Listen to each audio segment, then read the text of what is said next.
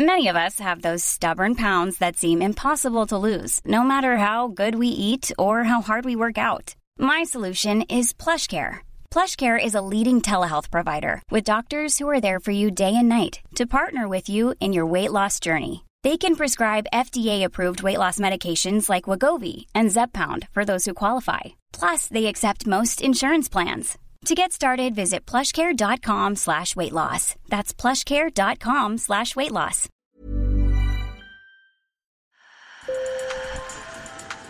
Bonjour. Hello. Hola. Marhaba Sur le fil, Le podcast d'actu de l'AFP. des nouvelles choisies pour vous sur notre fil info.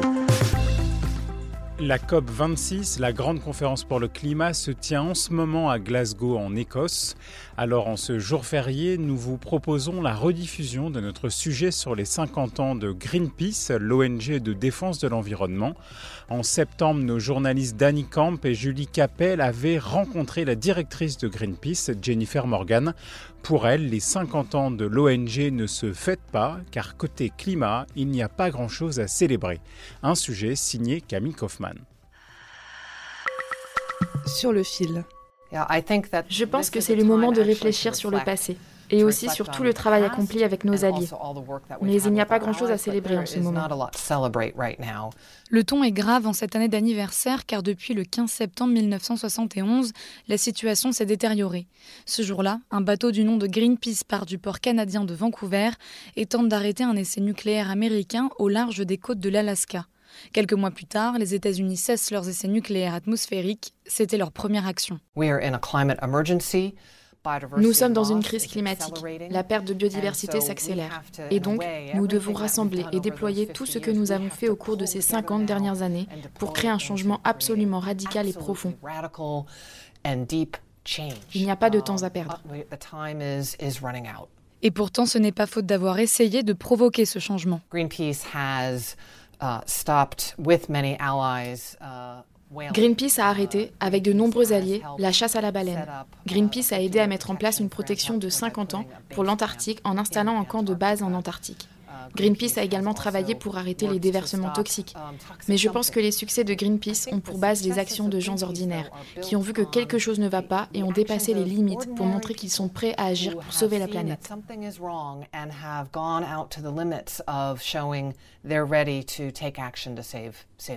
Mais l'ONG a encore de puissants ennemis et ses militants peuvent être exposés à des menaces pouvant aller jusqu'à l'assassinat. Yeah, I think one of the untold stories of Greenpeace um, is. Je pense que l'une des histoires méconnues ou inaperçues de Greenpeace sont les gens et les militants de Greenpeace agissant dans des endroits comme le Brésil, l'Indonésie, la Chine. Lorsque vous publiez une histoire en Indonésie sur une entreprise qui déboise, votre maison se fait saccager et on essaie de voler votre ordinateur.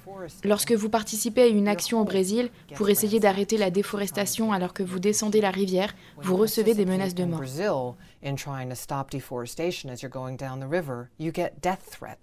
L'ONG est devenue célèbre par ses actions coup de poing, mais elles sont parfois contestées, voire jugées dangereuses, et leur valent régulièrement des poursuites judiciaires.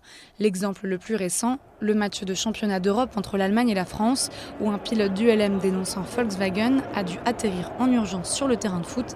Il a blessé deux personnes.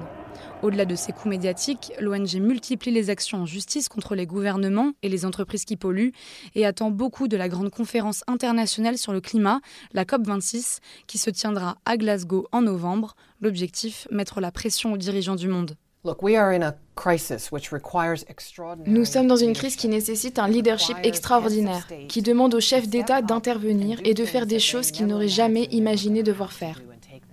Je suis profondément inquiète en ce moment, qu'ils ne soient pas dans cet état d'esprit et qu'ils soient encore trop prudents, écoutant ceux qui veulent s'accrocher au statu quo, sale et polluant, au lieu d'aller de l'avant et de créer un meilleur endroit pour les gens et pour la planète.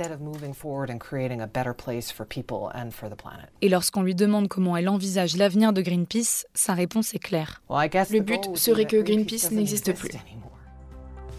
Sur le fil revient demain. Merci de nous avoir écoutés. Bonne journée.